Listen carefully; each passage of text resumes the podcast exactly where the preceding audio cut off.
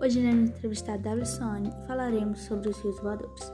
Davi, o que são rios voadores? Olá, Rebeca. Os rios voadores são imensos volumes de vapor de água que vêm do Oceano Atlântico, próximo à linha do Equador, caem sob a forma de chuva na Amazônia, onde ganham corpo e seguem até os Andes, encontrando a barreira montanhosa presente nesta região.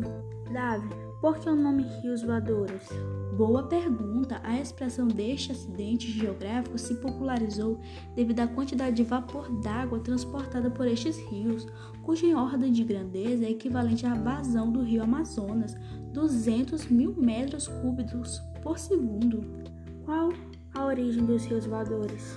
A origem dos rios voadores acontece da seguinte forma: as árvores da floresta amazônica bombeiam as águas das chuvas de volta para a atmosfera através de um fenômeno, ou seja, a água das chuvas que fica retida nas copas das árvores evapora e permanece na atmosfera em forma de umidade, exatamente essa umidade que forma os rios voadores. É verdade que os rios voadores abastecem o rio Amazonas? Sim, claro. Alguns pesquisadores apuraram que os rios voadores contribuem diretamente na formação das nascentes dos cursos d'água que formam o grande rio Amazonas.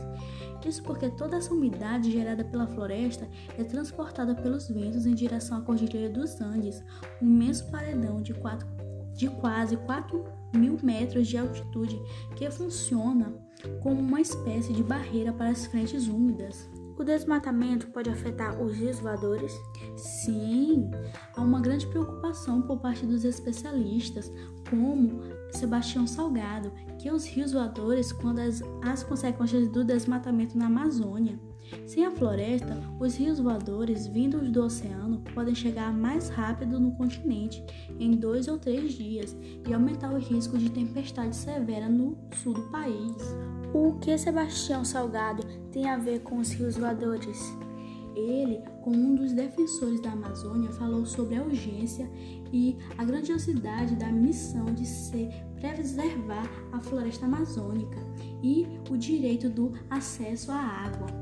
Como ele também disse, o desmatamento na Amazônia impacta os rios voadores, diminui a água doce do campo e nas cidades, afeta o clima, põe em risco a vida de índios e ribeirinhos a no, e a nossa vida e a vida na, sobre a terra. Não é falso o alarme.